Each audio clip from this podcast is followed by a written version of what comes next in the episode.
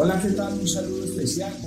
En medio de la política que se surge cuando se habla de una ley de la República que limite o coarte la corrección de los padres hacia sus hijos en relación a manifestaciones físicas, quiero recordar lo que hace el libro de Proverbios, cómo establece un equilibrio eh, para este tema. Y quiero leer el capítulo número 13, verso 24. Dice, el que tiene el castigo a su hijo aborrece, mas el que lo ama desde temprano lo corrige.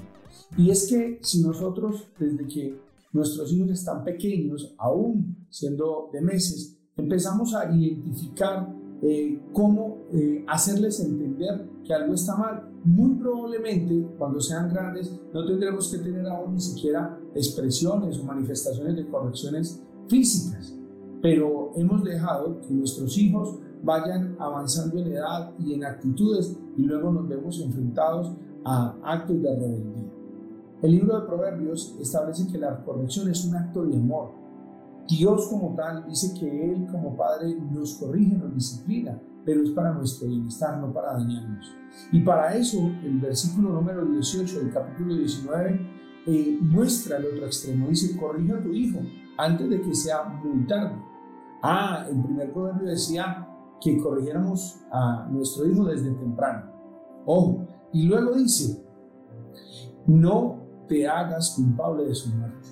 O sea, no lo vaya a corregir de tal manera de que le vaya a quitar la vida o de que lo vaya a dañar. Hay tres clases de hijos, yo lo he dado eh, en algunas conferencias. Hay una clase de hijos que es hijos consentidos, esas personas que nunca les pusieron límites, que le dieron todo lo que querían, pero no necesariamente lo que necesitaban. Son esa clase de hijos que lo único que hacen es que como no les dan amor, pues eh, les dan mucho entretenimiento. Y como no les prestan atención, les dan entretenimiento, diversión. Ah, y por lo regular, cuando esos hijos crecen, se dan cuenta de lo, del mal que les hicieron. Y cuando llegan a ser padres, probablemente son resentidos. Pero hay hijos resentidos, los que solamente les dieron norma, les dieron corrección, los que les exigieron, los que les dieron responsabilidad, más que cuidado. Y entonces esos hijos cuando crecen probablemente están heridos con los padres, con la sociedad, y a la hora de ser padres se vuelven consentidores, diciendo, yo no voy a hacer todo lo que hicieron conmigo, yo a mis hijos no les voy a exigir, no los voy a corregir.